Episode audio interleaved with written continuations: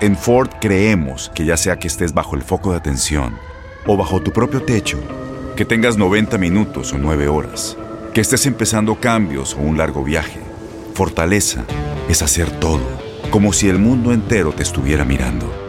Presentamos la nueva Ford F150 2024. Fuerza así de inteligente solo puede ser F150. Construida con orgullo Ford. Fuerza Ford. Días América conversamos con Álvaro Zabaleta, detective del Departamento de Policía de Miami-Dade, cómo podemos evitar ser víctimas del fraude cibernético. María Jacobo, cofundadora y presidenta de Happy Foundation, cómo identificar los síntomas y diagnósticos válidos necesarios para obtener servicios, esto con referencia al autismo. Raúl Painter, como todas las semanas, nos habla desde Houston de la política en los Estados Unidos. Ahora sí nos vamos con nuestro próximo invitado y es centrado eh, y con referencia a nuestro tema del día a propósito de las estafas, Álvaro Zabaleta, detective del Departamento de Policía de Miami-Dade. Muchísimas gracias por estar con nosotros. Muchachos, muy buenos días y Adriana, feliz cumpleaños. qué bonito, qué bonito esa sorpresa, ¿no? Ahí no te das cuenta lo bendecidos que estamos tenemos trabajo, tenemos la familia eh, saludable, eh, de tu hijo que te pueda llamar así de esa manera y felicitarte en el aire, cosa que otros niños no tienen ese, no tienen, no lo pueden hacer, ¿no? Porque quien tiene una mamá famosa, pero, no es famosa, no es famosa. pero te deseo lo mejor, que la pase bonito hoy. Gracias, detective, muchas gracias. Qué, qué bonito detalle el de usted. Eh, bueno, vamos a hablar de cómo podemos evitar ser víctimas del fraude cibernético, porque quizás eh, uno que anda allí todo el día eh, es más fácil detectar algo sospechoso, pero para esas personas que no son asiduas al Internet, que no son, eh, no están de cerca en estas plataformas digitales, ¿cuál es esa recomendación que usted nos puede dar? Mira, desafortunadamente los delincuentes, ellos para ellos la delincuencia es un, es un, negocio. Ellos buscan la manera de cómo ellos pueden más o menos moldear un poco su negocio para continuar su criminalidad. Y en este caso se dan cuenta que viene el día ahora de, de los enamorados, que es lo que pasa. Todo el mundo ordena eh, online todo por a través del internet, todo lo que uno va a comprar. Quiere sorprender siempre a su pareja. Voy a, voy a mandar una, rama de flores, voy a mandar un detalle bonito que vi de que en, el internet, a través del Instagram, donde sea, se vio bonito, lo ordené. Todo es a través del internet para causar esa sorpresa y no tengan que ir yo a comprarlo y entregárselo, ¿no? Llega el trabajo, etcétera. Pero como ellos saben que todo el mundo tiene ese movimiento en el internet, se aprovechan y ahí es donde vienen las estafas. Y por eso el consejo que le damos a las personas es miren bien a dónde que están ordenando. Si ven que esta compañía no tiene, no una compañía que es muy conocida, uno puede tratar de hacer su, su tarea para ver de dónde viene esta compañía. Y donde vayas a hacer el internet, te metas en la página web de ellos, asegúrate que diga HT TTP y después la S, porque la S es lo que dice que eso está asegurado, en inglés es security, que está bien asegurado esa página, pero si no tiene la, S al final, entonces ahí está un poco eh, dudosa en la página que te estás metiendo. Mm. Detective Zabaleta, no solamente se trata de lo que usted compra, también en esta época, sobre todo en, la, en el último año de la pandemia, pues muchos han tenido que acudir a páginas para conocer personas, para relacionarse, quizás para buscar un amor y allí también pueden ser víctimas de una estafa porque pueden decirles, oiga, mándenme un dinerito y nos vamos a conocer personalmente. Tampoco hay que caer en esas tentaciones. Mira, no puedes lidiar con personas que no conoces. En sí, muchas de estas aplicaciones que vas a conocer a través del Internet, personas desconocidas, es muy peligroso porque uno no nunca sabe con quién está lidiando. El Internet se presta para hacer una máscara, una mascarilla, ¿no? Para poder esconder la persona real con quien uno está lidiando. Eh, los niños muchas veces caen en esto, también caen los adultos. porque Como había mencionado, era un buen punto, un punto excelente, donde están buscando una pareja para pasarla este fin de semana, día los enamorados, y se atraen a, esta, a este tipo de aplicaciones, pero nunca sabes con quién están lidiando y cuando vienes a ver, se encuentran en un restaurante, se van para un hotel, hotel para estar en la playa un día, cuando vienes a ver, te quitaron la tarjeta de créditos, la están utilizando, la clonearon, o te despiertas por la mañana, la persona se fue y te llevó todo. Y ahí es donde te roban la identidad, te roban todo. Entonces, desafortunadamente, en el mundo que vivimos, tenemos que constantemente tener nuestra guardia bien parada, bien fuerte y estar un paso adelante de estos delincuentes. No poner nada a través del Internet que tenga su información personal, eh, su, el social de uno tiene que protegerlo como si fuera oro, fecha de nacimiento, número de licencia. Mira que a través del número de licencia con el nombre y, la fecha de nacimiento, yo puedo sacar el número de licencia de una persona. Teniendo el número de licencia de la persona y me puedo meter en las aplicaciones de la licencia, me dice el número del social y también me dice la dirección. Entonces, con el nombre y, la fecha de nacimiento ya sé el número de la licencia, ya sé la fecha de nacimiento, el nombre, la dirección, casi tengo toda la información que yo necesito para poder robar tu identidad. Detective, ¿hay algún dato que al pedirlo sea sospechoso, ¿a qué me refiero? Cuando uno va a comprar algún artículo, no te van a pedir el social, ¿cierto? Claro que no. El social de uno tiene que ser algo extremadamente privado, ¿no? A, una mujer nunca se le dice ya que estás de cumpleaños. A, ninguna mujer nunca se le dice cuántos años tienes porque es una cosa. ¿Estás viendo, Juan Carlos? ¿Estás viendo? El detective sabe cómo manejar las situaciones. Pero hay personas que no piden, no, no, preguntan la edad, pero sí te preguntan el social. El social tiene que ser algo demasiado privado que uno tiene que conservarlo juntos, no, no, no dárselo a cualquiera persona, al menos que obviamente estés aplicando por una tarjeta de crédito que uno la está iniciando, o una casa, un carro, etcétera, que uno está iniciando esa transacción. Pero nadie debe estar pidiéndote de ninguna manera eh, información privada, mucho menos a través de, un correo electrónico. Yo he recibido, yo mismo he recibido de los bancos y tiene el logo del banco, tiene, tiene todo puesto y parece que se fuera legítimo. Y pidiendo que alguien quizás se metió en la cuenta, le estamos verificando, necesitamos el número del social suyo, necesitamos la cuenta bancaria para poder entonces poner nuestros datos al día, etcétera y uno dice, ¿desde cuándo el banco me está pidiendo cosas a través de un correo electrónico, información personal? Pero hay gente que cae en estas trampas, le manda esa información y cuando vienes a ver, ya te clonearon todo. Y por eso es importante uno ver cuáles son, monitorear lo que son, cuáles son las cuentas que tienes en eh, bajo tu nombre. Puedes llamar a las tres, a las tres buros de, de créditos, ellos te dan un reporte anual gratis y el próximo te cuesta 10 dólares. Entonces yo le digo a todo el mundo que por 10 dólares puedes monitorear tu crédito dos veces al año. Pides uno gratis en enero y en junio puedes pedir uno y paga 10 dólares solamente y así puedes monitorear cada seis meses si exacto, qué lo cómo va con el, el crédito de uno. Y también ellos gratuitamente, tú puedes eh, abrir una cuenta con ellos y ellos pueden monitorear a través de tu teléfono inteligente, puedes monitorear todas tus cuentas y si hay una cuenta nueva, ellos inmediatamente te mandan una alerta, igual que el banco. Y todo es gratuito y están manejando y lidiando directamente con las tres compañías del Buró de Crédito. ¿Credit Karma podría ser una opción de esas aplicaciones? Te digo que te digo que hay muchas aplicaciones, pero yo sí eh, nosotros no podemos endorsar obviamente ningún tipo de, compañía, pero yo sí eh, lo utilizo. Eh, de, entonces lo estoy diciendo no del lado del, departamento del condado, lo estoy diciendo del lado personal. Yo sí lo uso, mi, mi, esposa lo tiene, mis hijos lo tienen, que ya son mayor de edad, y yo le digo que es bueno tenerlo, porque cada vez que algo sucede, te dice una cuenta nueva o te va explicando cómo manejar tu crédito. Te manda un mensaje y te dice, si pagas un poquitico más a esta tarjeta, te va a subir el, te va a subir el crédito y te va educando cómo uno manejar su crédito. Es una gran buena, es una buena aplicación. Como te digo, no es que la estoy endorsando por el lado del policiaco, sino que yo sí la uso. Pero así como esa, hay muchas que son gratuitas. Uno solamente tiene que hacer su tarea y averiguarlo para que así uno se proteja. Detective Zabaleta, rápidamente antes de que el tiempo se nos acabe, sé que solamente pueden hablar a nombre de la policía de Miami-Dade, sin embargo, el trabajo de hombres y mujeres como usted en todo el país es un trabajo responsable y de ayuda a la comunidad. ¿Pueden los ciudadanos, los residentes en este país, independiente del estatus legal que tengan, acudir a la policía si sienten que están siendo víctimas de estafa por Internet? Mira, me alegro que toques ese tema porque ese tema aquí en, aquí en, aquí en la Florida eh, y más en el sur de la Florida, tenemos muchos inmigrantes de todas partes del mundo, ¿no? Y aquí tenemos un, porcentaje de personas que son, que, son ilegales, ¿no? Que no tienen estatus inmigratorio legal acá. Y nosotros siempre le estamos diciendo a ellos que el alcalde previo, que era Carlos Jiménez, nuestro director previo, que era Juan Pérez, y ahora nuestro director eh, que, está, que, está, ahora corriente es eh, Ramírez.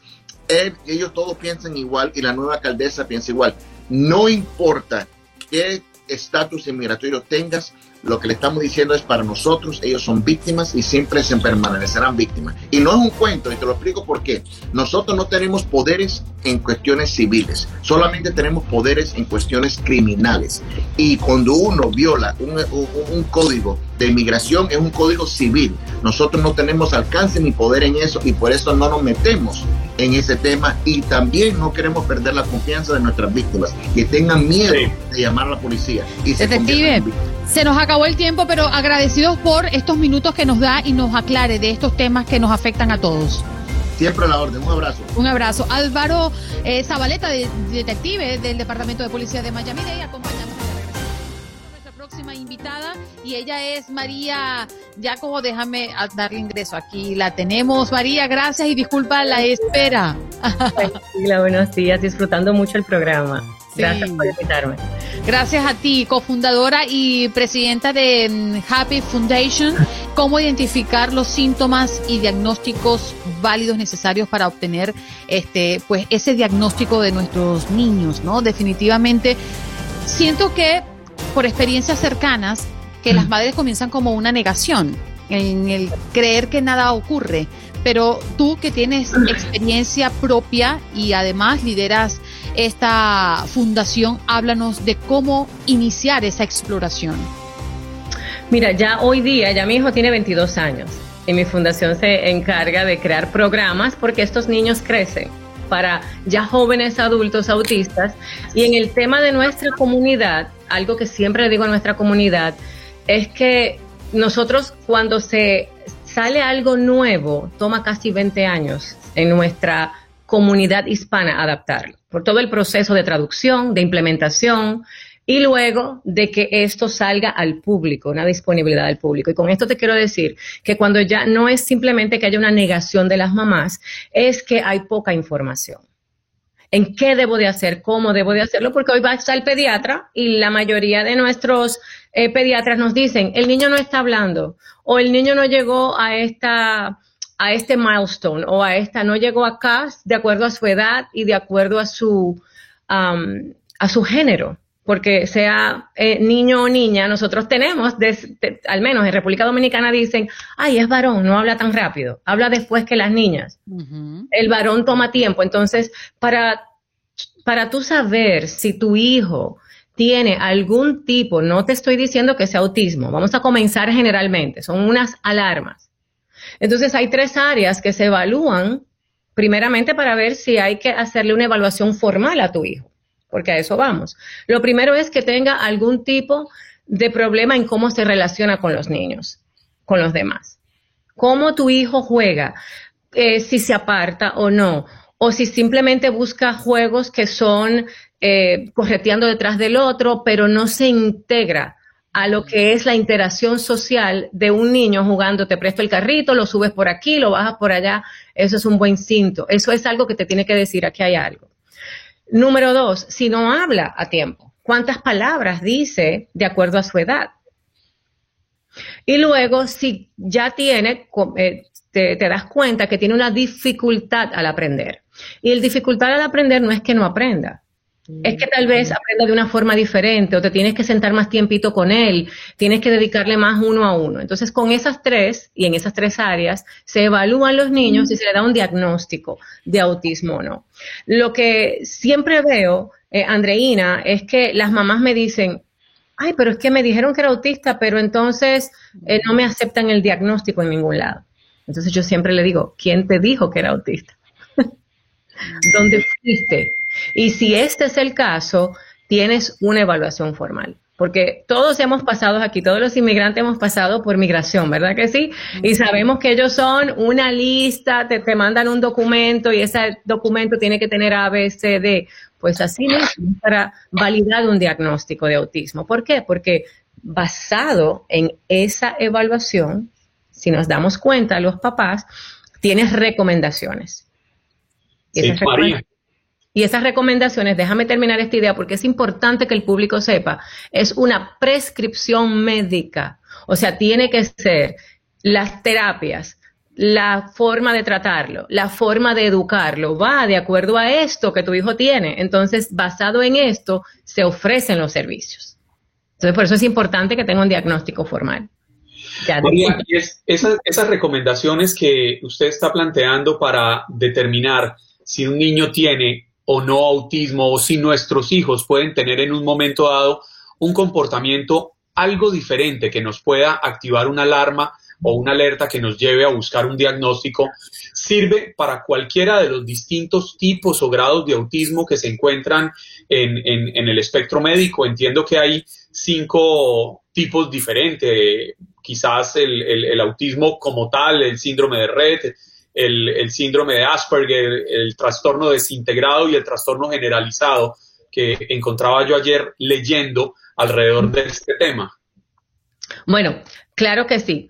Desde, te cuento que desde el 2013, 2014 ya ninguno de estos eh, títulos se usan para, para, dirigirse a un niño autista. Ya es nivel 1, nivel 2, nivel 3, nivel 4. Ya no existe, o los nivel 1, 2 y 3, perdón. Ya no existe Asperger's en un diagnóstico. Simplemente es espectro autista con habilidades extraordinarias. Vamos a suponer que el niño es independiente y tiene un coeficiente de inteligencia alto pero puede ser un niño autista con un coeficiente de inteligencia regular. Lo que los hace autistas es simplemente que neurológicamente responden diferente a los estímulos que hay allá afuera. Vamos a ponerlo de esa forma. Entonces, es un ser humano completo. Es un ser humano que tiene su inteligencia, hay algunos que no, como hay seres humanos que no, que tienen un coeficiente de inteligencia un poco más bajito, que tienen una dificultad acá o allá. Entonces, ¿qué ha pasado?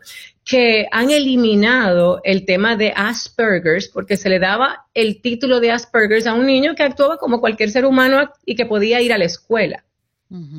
Pero presentaba problemas en, el, en la interacción o en el aprendizaje. Que también, porque nosotros pensamos que problema es aprender es que no aprende. Es que yo no pueda, yo tenga una, pueda aprender de una forma eh, explosiva en un tema y no me interesan los otros. Ahí hay un problema, porque si solamente me interesan los dinosaurios, perfecto que te sepas toda la ecología y todo lo que tiene que ver el sistema de los dinosaurios, pero si no lo encaminas de una forma para que seas eh, productivo, puedas enseñarlo mañana, puedas ser un profesor, eh, puedas ser un, no sé, un arqueólogo, entonces, ¿cómo vamos dirigiendo eso que aprendemos? María, yo quiero hacerte quizás una pregunta fuera de, esta línea que estamos llevando la conversación, pero es algo que me preocupa. Y es que cuando nos encontramos eh, en el círculo social, algún niño que, que, ha sido diagnosticado con autismo, no sabemos quizás cómo tratarlo, ¿no?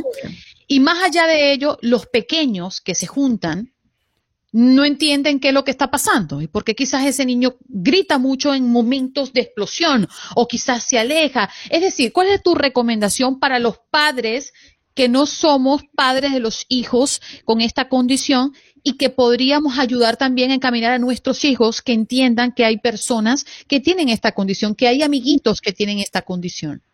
Mira, yo siempre, yo tengo una frase en mi carrera como asesora de imagen, porque no solamente me dedico a la fundación, y digo que para hacer cosas diferentes, nosotros tenemos que ser diferentes.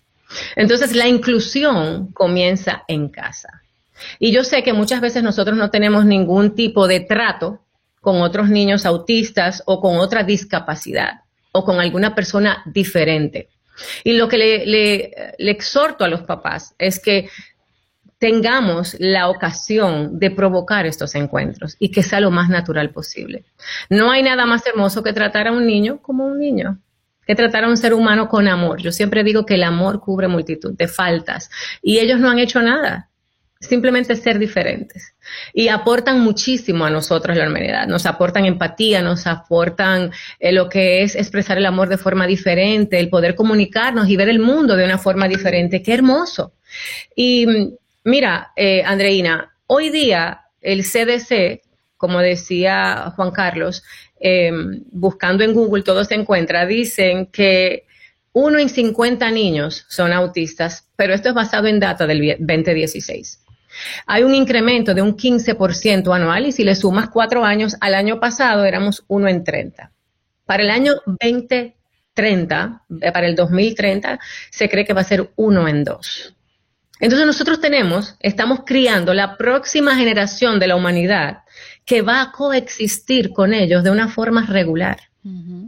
Porque uno en dos, o sea, te lo vas a topar en cada esquina. De hecho, ya hoy vemos el autismo como algo muy normal porque nuestras familias, o sea, si vemos hoy de uno en 30 de cada cinco familias, vas a conocer a alguien que tenga autismo. Te lo dije.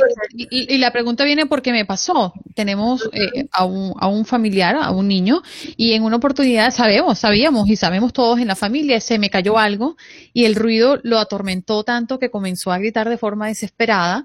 Y, yo digo, bueno, yo, yo, sé que su madre sabe cómo, cómo atender, ¿no? E, el, el, momento, uno no lo sabe, pero uno quizás se siente también como culpable por no conocer cómo manejar la situación y si la madre no estaba en el momento, que no era el caso, pues cómo atender ¿no? Esa contingencia que para nosotros es algo nuevo. Por eso te preguntaba por Mira, yo siempre digo, en este caso. Eh, a ver, María, no, no, nos vamos a ir del aire, pero quédate con nosotros en nuestro Facebook Live.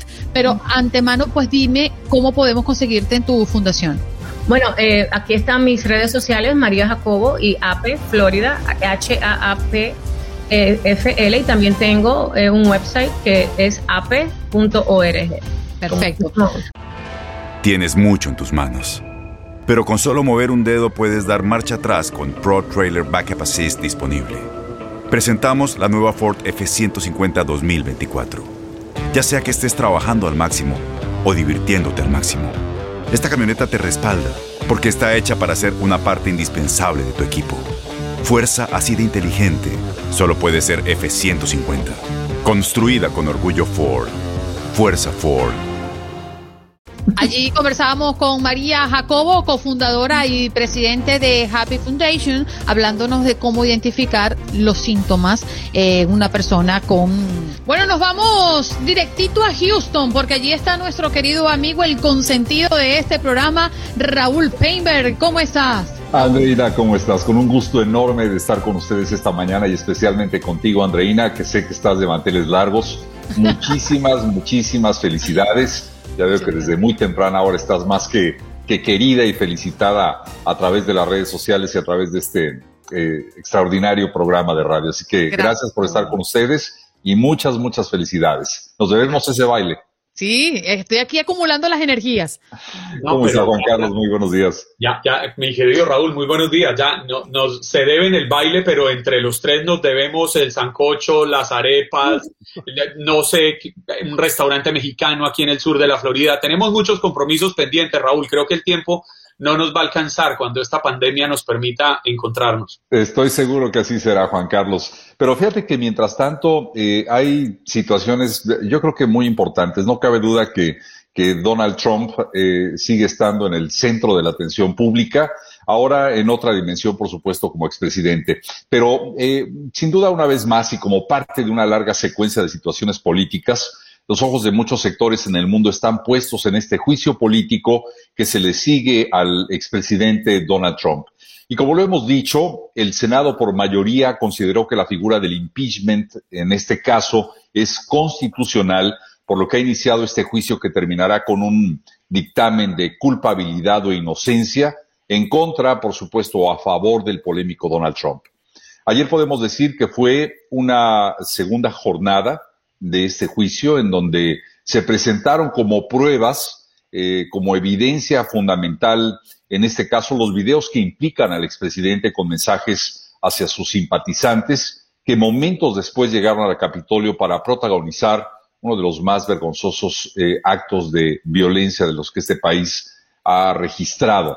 Y por supuesto la postura encontrada entre quienes consideran que este juicio contra el expresidente es injusto y aquellos que buscan hacerlo pagar por lo que consideran fue una afrenta a la democracia tras cuestionar sin pruebas el resultado de las elecciones del pasado 3 eh, de noviembre, un tema del que naturalmente hemos hablado en estos mismos espacios. Pero en este llevar y traer, hay quienes argumentan que eh, Trump no puede ser condenado simple y sencillamente porque ya no es el presidente de los Estados Unidos y por lo tanto consideran que se trata de un proceso inconstitucional que debiera ser anulado.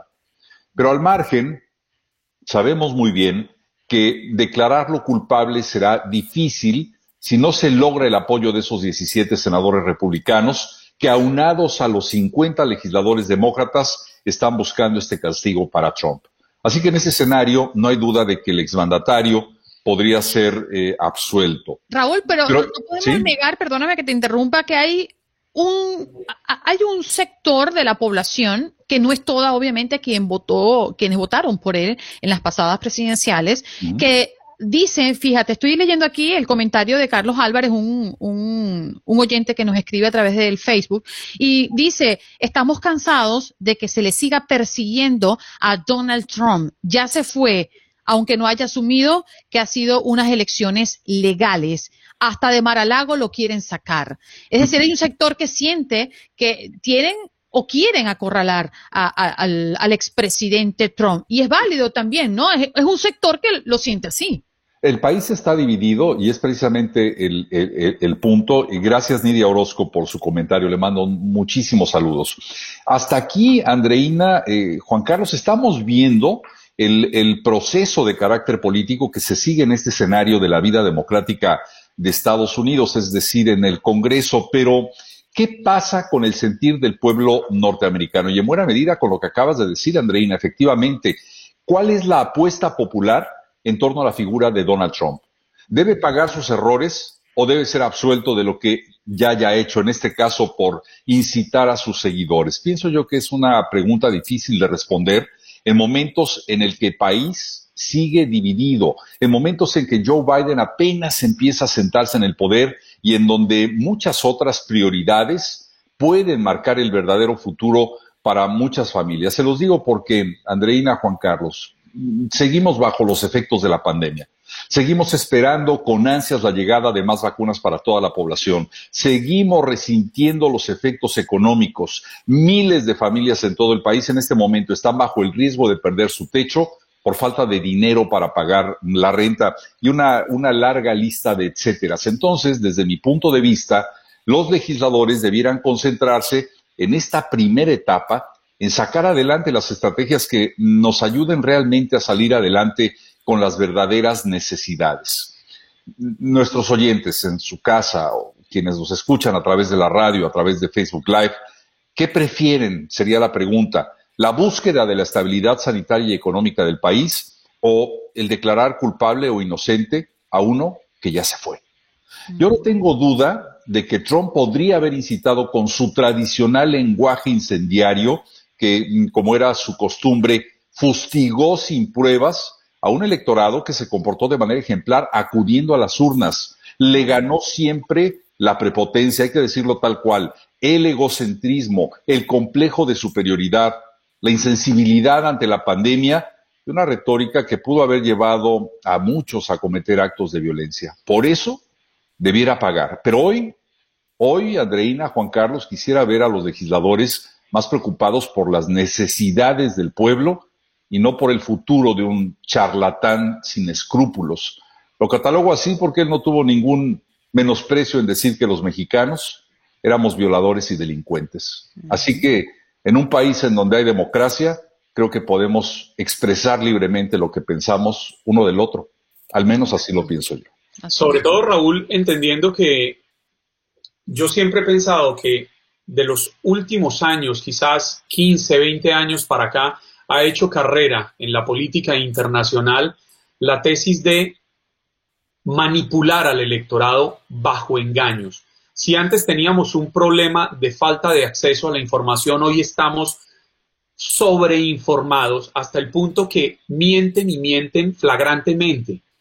Recordaba hace unos días cómo eh, en los años 30 del siglo pasado este nefasto personaje, Joseph Goebbels, que fue el ministro de la propaganda nazi, instauró los 11 principios bajo los cuales se creó la propaganda que construyó este, este imperio del mal que fue el nazi, el nazismo y que desató la Segunda Guerra Mundial. Entre ellos el sexto, el principio de la orquestación, que básicamente nos permite llevar a entender que hay que repetir una mentira tantas veces que la gente termina creyendo que esa mentira es verdad.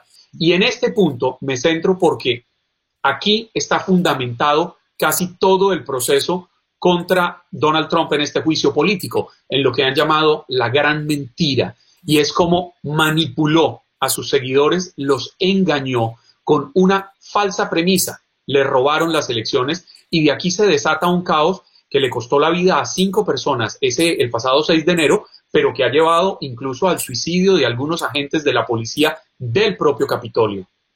Efectivamente, Juan Carlos, eh, yo pienso que hay muchos elementos que deben ser eh, analizados. Repito, tal vez de manera eh, atemporal, pero en este caso falta todavía el comprobar la, la, presencia en este tipo de manifestaciones que incitaban precisamente a la insurrección por un fraude electoral que nunca pudo comprobarse que el aparato judicial de este país nunca pudo decir sí, sí hay pruebas suficientes para decretar que hubo un eh, eh, fraude electoral masivo y que debe revertirse ese resultado del pasado 3 de noviembre. Nunca lo hubo. Entonces, eh, la participación incluso de elementos, de personajes muy cercanos al presidente Donald Trump, haciendo incitaciones directas como ya empiezan a aparecer en los videos, podrían ser elementos claves o evidencia contundente de sus implicaciones en esto que, repito, fue una vergüenza para el país. Pero, en fin, continuamos, como lo dije, en un país dividido en donde muchos van a creer esa mentira repetida mil veces hasta creer que es una verdad, y aquellos que dicen que este expresidente debe ser castigado. ¿En qué momento? No sé, pero debe ser castigado. Eh, Raúl, y uno de los eh, ítems, para nombrarlo de alguna manera, eh, dado dentro de este segundo día, es el video, ¿no? Ese video inédito del asalto al Capitolio que mostraron detalles muy crudos de, de, ese momento, ¿no? Donde también se vio detalles de la muerte a tiros de, de esta veterana que hemos nombrado recientemente y posterior a, a ese fatídico día. Es decir, el video impactó. Así es. Definitivamente, Andreina. Impactó, impactó, eh, yo diría que en orden de importancia, la muerte de cinco personas. Esta veterana a la que haces mención, que fue realmente lamentable lo que pasó, la manera en que muere, eh, yo creo que en un acto de eh, absoluto exceso de confianza, en donde entra por una ventana y es recibida con un disparo mortal, que la deja literalmente viendo hacia el cielo y entregando su alma a Dios en este caso pero es un hecho que no se puede justificar cuando estamos viendo que se está transgrediendo el límite, el límite eh, eh, legal que un ciudadano tiene al entrar o al accesarse a un edificio, aunque sea público y aunque en muchos sentidos sea pagado con nuestros propios recursos como contribuyentes. Todo tiene un orden. La ley debe ser respetada y creo que aquí sí, por ignorancia algunos, y también por eh, menosprecio a la ley eh, se atrevieron a irrumpir de esa manera en el Capitolio de los Estados Unidos. Un hecho que sí, hay que decirlo, queda ya marcado,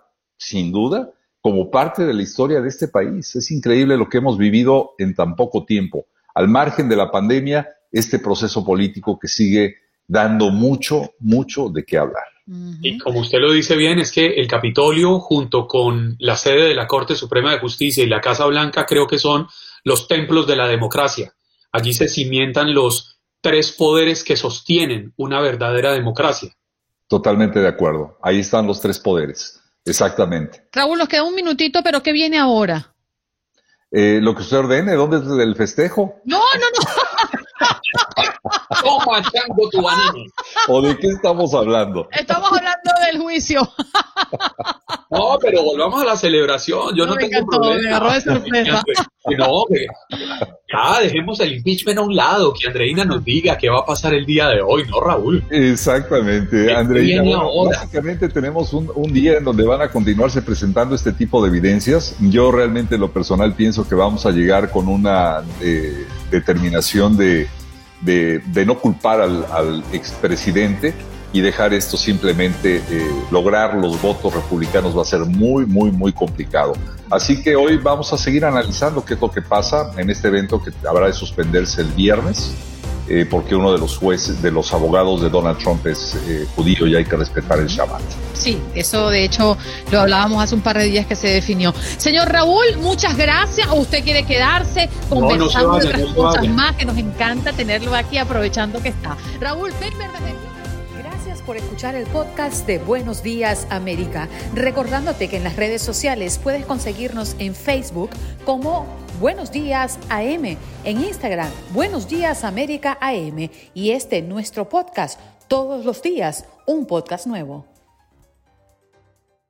Boost Mobile tiene una gran oferta para que aproveches tu reembolso de impuestos al máximo y te mantengas conectado. Al cambiarte a Boost, recibe un 50% de descuento en tu primer mes de datos ilimitados. O, con un plan ilimitado de 40 dólares, llévate un Samsung Galaxy A15 5G por $39.99. Obtén los mejores teléfonos en las redes 5G más grandes del país. Con Boost Mobile, cambiarse es fácil. Solo visita boostmobile.com. Boost Mobile, sin miedo al éxito. Para clientes nuevos y solamente en línea, requiere AroPay. 50% de descuento en el primer mes requiere un plan de 25 dólares al mes. Aplican otras restricciones. Visita boostmobile.com para detalles.